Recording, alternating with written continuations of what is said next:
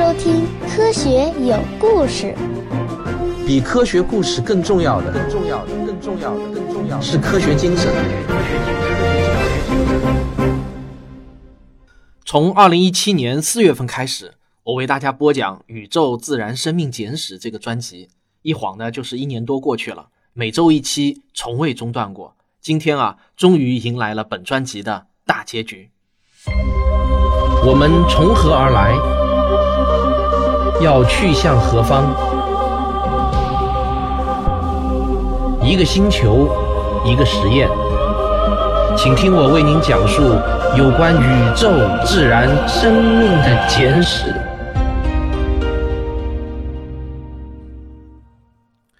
一八九四年，在新西兰南岛和北岛之间的海峡中，人们在一块孤零零的礁石上建起了一座灯塔。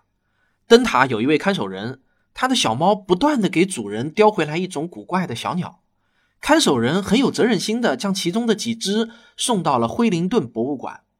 馆长一看之下大喜过望，因为这种鸟叫做鹪鹩，是唯一的一种不会飞的栖地鸟种，在其他地方呢从未发现过。他立即就启程前往灯塔所在的礁石，但是当他赶到的时候，小猫已经杀光了所有的鸟。鹪鹩这种不会飞的鸟，仅存于世的就是博物馆中的那十二只标本。但至少啊，我们还有鹪鹩的标本。很多时候呢，我们连标本也保护不住。以可爱的卡罗莱纳鹦鹉为例，这是一种通体翠绿、脑袋金黄色的小鸟，一度曾被认为是北美洲最引人注目、最漂亮的鸟类。在它们全盛的时候，数量极多，仅次于旅鸽的数量。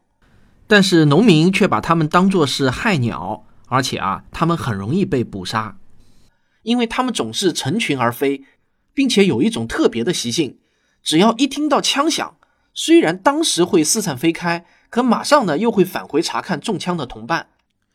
十九世纪初的时候，皮尔写了一本《美国的鸟类》，相当的经典。在书中啊，他描写自己有一次朝一棵鹦鹉栖息的树木连续开了几枪。他写道：“每开一枪，虽然他们纷纷落地，但幸存者的爱心似乎反倒增长了，因为在那地方上空绕飞了几圈之后，他们又重新飞回到我的附近，看看他们被射杀的同伴，满是同情和关切。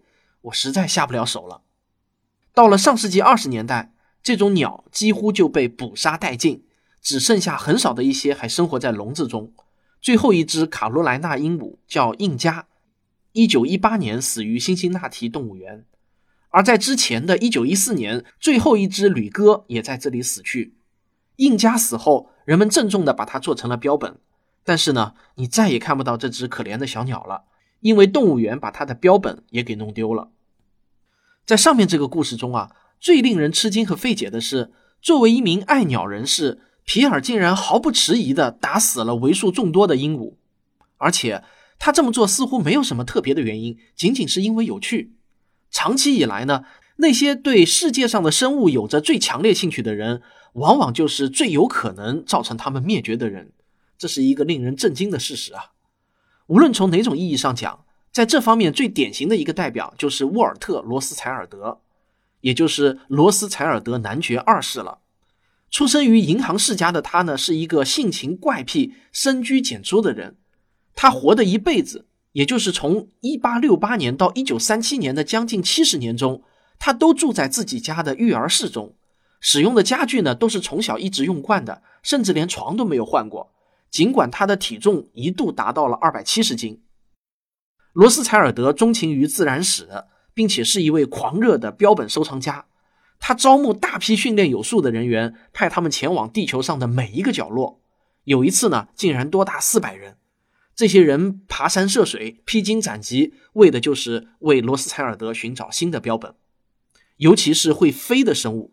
他们将收集到的标本打包发往罗斯柴尔德的庄园，然后罗和他的助手们就开始分门别类、详细的登记、仔细的研究。在此基础上啊，他们出版了一系列的书籍、文集和论文，总计多达一千两百卷。罗的标本工厂一共制作了两百多万件标本。为科学资料库增添了五千多个新品种。令人难以置信的是啊，罗斯柴尔德并不是19世纪最狂热的收藏家，无论从规模上还是投资上来衡量，这顶桂冠几乎都可以肯定是属于康明的。康明也是一位富裕的英国收藏家，比罗斯柴尔德稍早一些出现。这个康明痴迷收集标本到什么程度呢？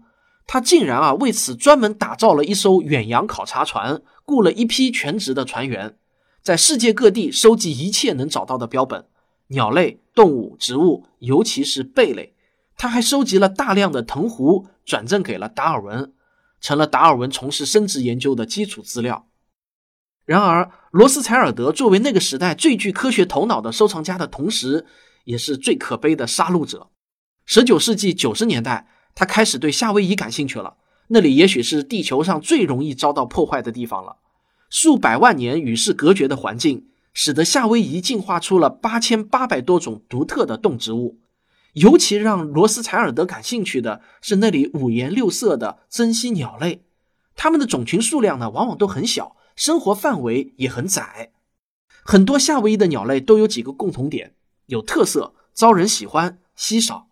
但这些特点集于一身啊，那就是一场悲剧了。令人伤心的是，它们往往呢都很容易被捕捉。比如说啊，有一种雀科鸣鸟。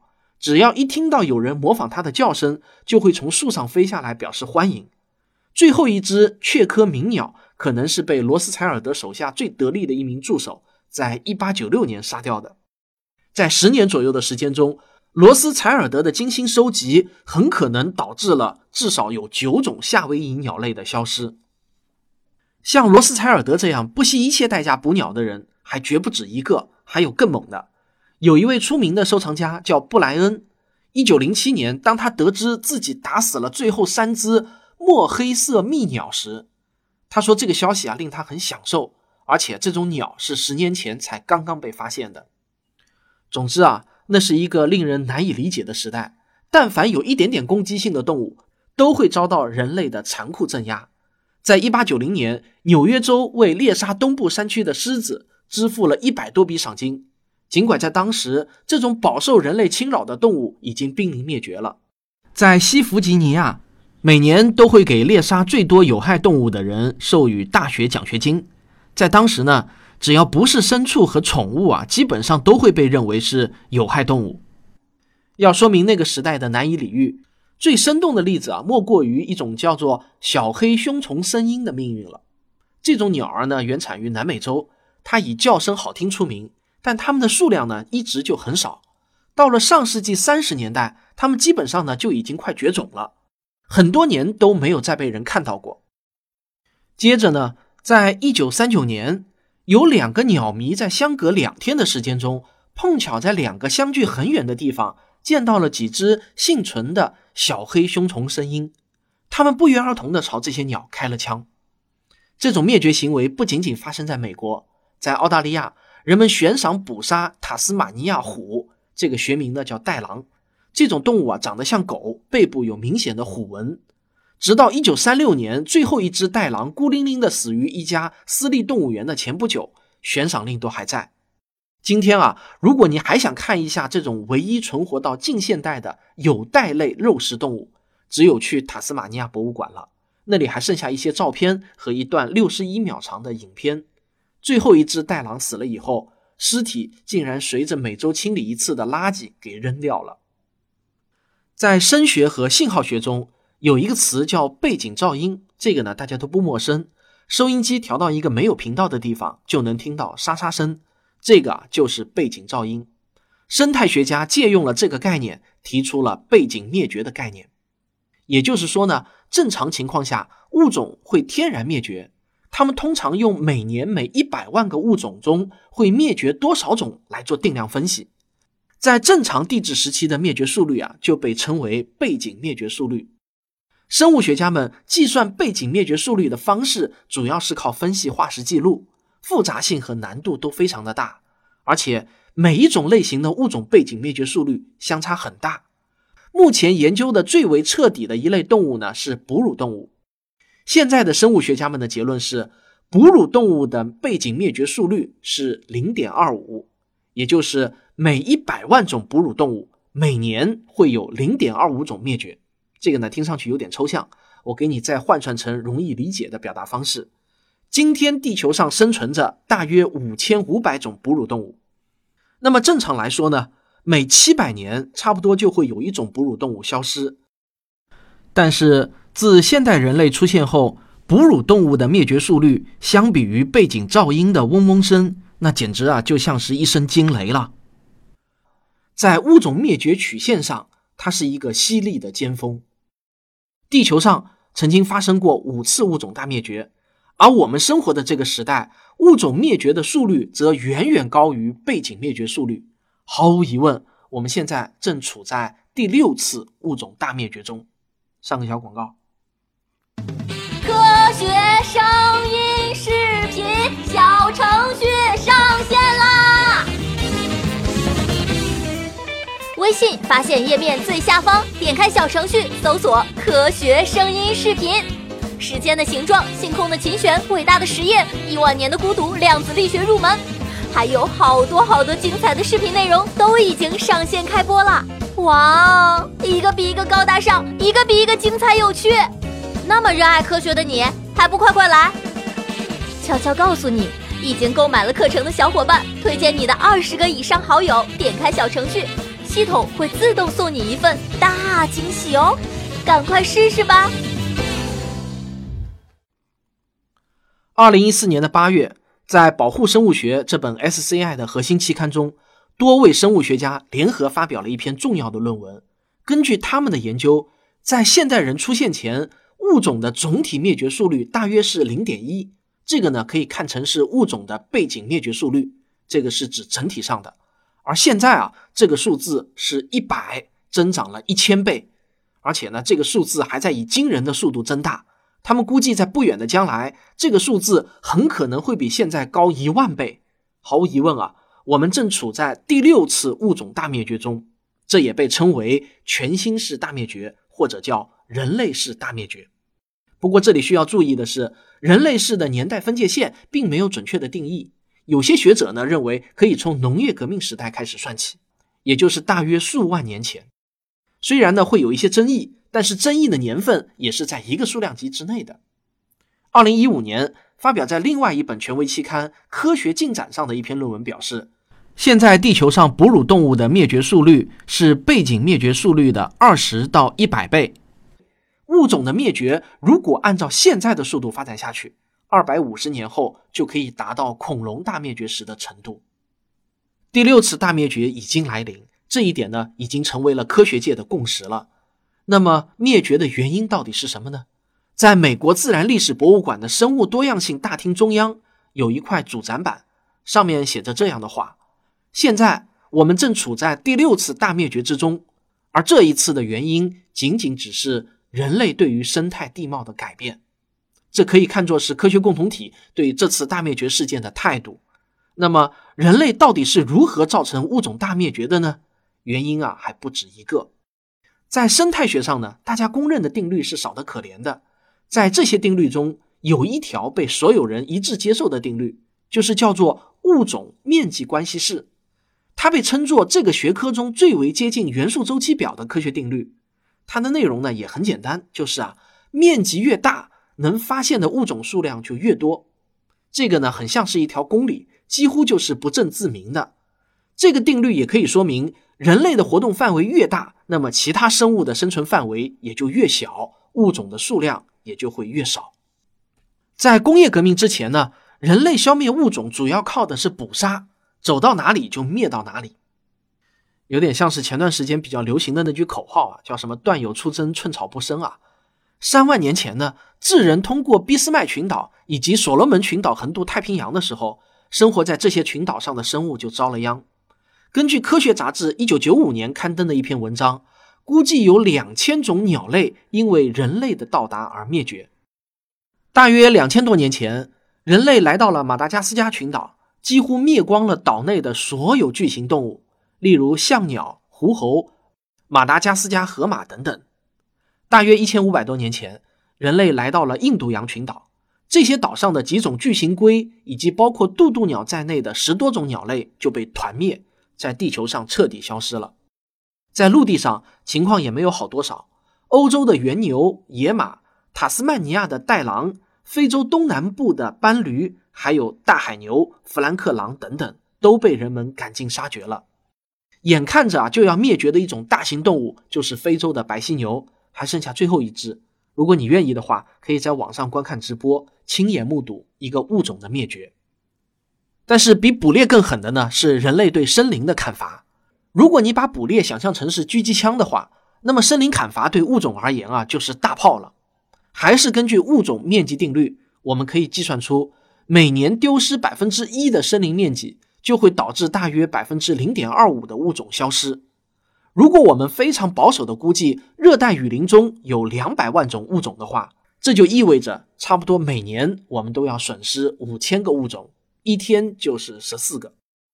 但是，捕猎和森林砍伐对于物种灭绝速度的影响，与工业革命之后的人类活动影响，那又是小巫见大巫了。二零零四年，顶级期刊《自然》杂志的封面文章是。气候变化引发的灭绝风险。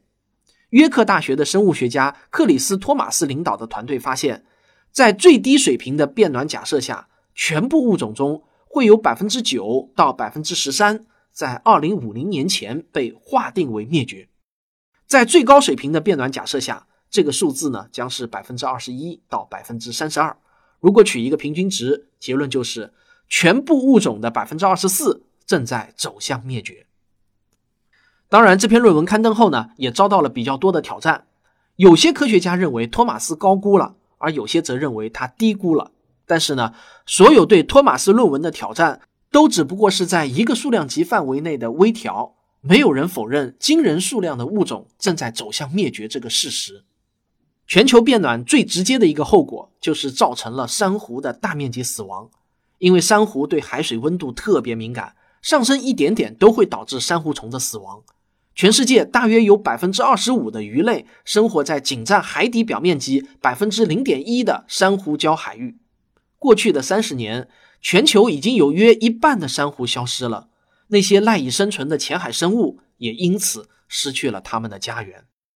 你可能会提出这样的疑问啊：全球变暖确实是人类活动造成的吗？在各类媒体上，我们经常会看到一些名人来反对这个观点。但是呢，你只要留心，你会发现，在这些名人中，你几乎找不到真正的科学家。最能代表科学共同体的观点是联合国政府间气候变化委员会，简称为 IPCC 的报告。IPCC 在2007年的报告中，把全球变暖是人类活动造成的置信度标记为非常可能，到了2013年就改为了极有可能，标记为至少百分之九十五的可能性。现在呢，又是四年过去了，新的报告还没有发布，但几乎可以肯定，可能性的标度会进一步的上升。那么，我们人类是否能成为第六次大灭绝的幸存者呢？实话实说啊，这依然是一个世界未解之谜。二零一四年，美国出版了一本很重要的科普书，很多媒体把它比作寂静的春天。这本书的名字叫做《大灭绝时代》。我现在的手头啊，就拿着他的译者叶盛老师送给我的书，在书的最后，也就是第三百七十五页到三百七十六页上，写着这么一段话：在我们亲手制造的灭绝事件中，我们自己会有怎样的结局呢？可能性之一正是，我们自己也终将被我们对于生态地貌的改变所消灭。这种想法背后的逻辑是这样的：虽然逃脱了演化的束缚。但人类仍要依赖于地球的生物系统和地理化学系统。我们扰乱这些系统的行为，比如热带雨林砍伐、大气组成改变、海洋酸化，也令我们自身处于生存的危险之中。我真诚的期望啊，在未来揭晓谜底的不是地球上仅存的最后一个人类。回顾我前面所讲的这一切，我最大的一个感慨是啊。如果宇宙中的神级文明打算委派一种生物去照料我们估计宇宙中的某颗蓝色星球上的生命，最好啊，他不要选择人类。但是呢，无法改变的事实是，不管是命中注定还是天意使然，我们已经被选中了。我们自以为是最优秀的，也许呢，我们确实是最有智慧的，也许我们不愧是万物之灵长，但同时呢，我们也是万物最可怕的噩梦。想到这一点啊，还真是令人感到沮丧。由于我们的冷漠，从不关心其他物种的死活，所以我们完全不知道有多少种生物已经或者即将灭绝。我们也完全不知道我们人类在其中饰演的角色。我们其实什么都不知道。我们不知道人类是从何时开始干下了这么多不可逆转的事情，也不知道我们正在做的事情会对未来产生什么影响。但有一点是可以肯定的，那就是我们只有一个星球供我们折腾，也只有我们有能力改变它的命运。在《生命多样性》的一书中，爱德华·威尔逊写下了这样一句简洁但深刻的话：“一个星球，一个实验。”我们能够出现在这个星球上是如此的幸运。这里的“我们”指的是地球上的每一种生物。在这个宇宙中，任何一种生命的出现都是一个奇迹。当然，作为人类，我们更是拥有双倍的好运。我们不仅享有存在的恩典，还拥有独一无二的能欣赏这种存在的能力。甚至呢，我们还可以使这一切变得如此美好。我们才刚刚开始掌握这种技巧。在很短的时间中，人类就已经达到了现在的地位。现在人类存在的时间还不到地球历史的万分之一，几乎可以忽略不计。但即便是如此短暂的存在，也需要一连串几乎是无穷无尽的好运气。我们只不过才刚刚开始启程。当然，最关键的是要确保我们一路走好。而这一切，几乎可以肯定的是，仅仅有好运相伴是远远不够的。我们每个人都应该记住这句话：一个星球，一个实验，我们就只有一次机会。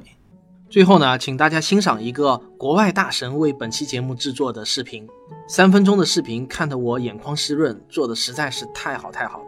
观看这个视频啊，请到微信小程序“科学声音视频”，注意呢，不是科学声音，而是科学声音视频中。找到国外优秀科普视频精选这个专辑，第三集就是做的实在是太凄美了。好，这就是《宇宙自然生命简史》的全部节目，感谢您一年多来的陪伴。这个专辑是我重译并改编自比尔布莱森的《万物简史》，一共写了三十八万七千零八十六个字，翻译用了十个月，修订校对改编用了十八个月。希望我的这份努力能够得到您的肯定。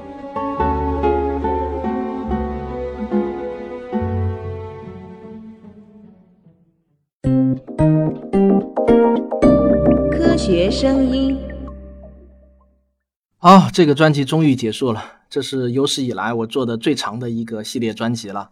一块大石头呢，总算是放下了。不过对我来说啊，终点就是起点。从下周开始呢，我们要开始一个新的节目了。今天呢，我还有两个广而告之啊。第一个呢是线下活动的通知。二零一八年九月八日周六的下午三点，在上海呢有一场我的听众沙龙活动。主题呢是关于科幻的，我和台湾著名的科幻翻译家叶礼华博士呢会与大家一起讨论阿西莫夫、卫斯理以及中外科幻。叶礼华博士啊是《基地》的中文版译者，翻译的非常到位。如果大家听过我的《科幻世界漫游指南》的话，你应该知道我本人呢是非常喜欢叶老师的翻译的。这次活动呢，我们限定八十人参加，截止到我做这期节目的时候呢。大约还有二十个左右的空位，我是真的没有想到啊，这么好的一个活动，发了一期微信公号的文章啊，居然没有爆满，还要我到节目中来打一个广告。这个看来呢，是我有点高估自己的吸引力了。那我的小编呢说，主要是因为我的颜值导致的。他说你的形象都已经暴露了，就没有多少人再愿意去线下看你了。好吧，就算小编是对的吧。如果你想来参加的话呢，请到科学有故事的微信公号的历史消息中找一下那篇活动通知的文章。里面有详细的报名方式，还提供一个更加直接的报名方式啊，就是加一下我的助理谭老师的微信号四零零零零九五九，直接找他报名也可以啊。好，这是第一个广而告之。那我们来说第二个，这个科学声音又要招聘程序员了。这次招聘的岗位呢是全职的前端工程师，注意啊，是全职的。如果想兼职呢，就请勿扰了。但是我们的全职呢，其实是在家里上班的。理论上，你在地球的任何角落都是可以上班的啊，只要网络是畅通的。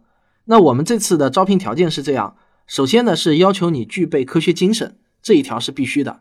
如果你是一个传统医学爱好者，或者呢反转精英的人士，那么呢就不要理会我们了，因为团队的三观一致才能其乐融融嘛。然后呢，既然是前端工程师啊，那么当然是要求有良好的 H 五基础了。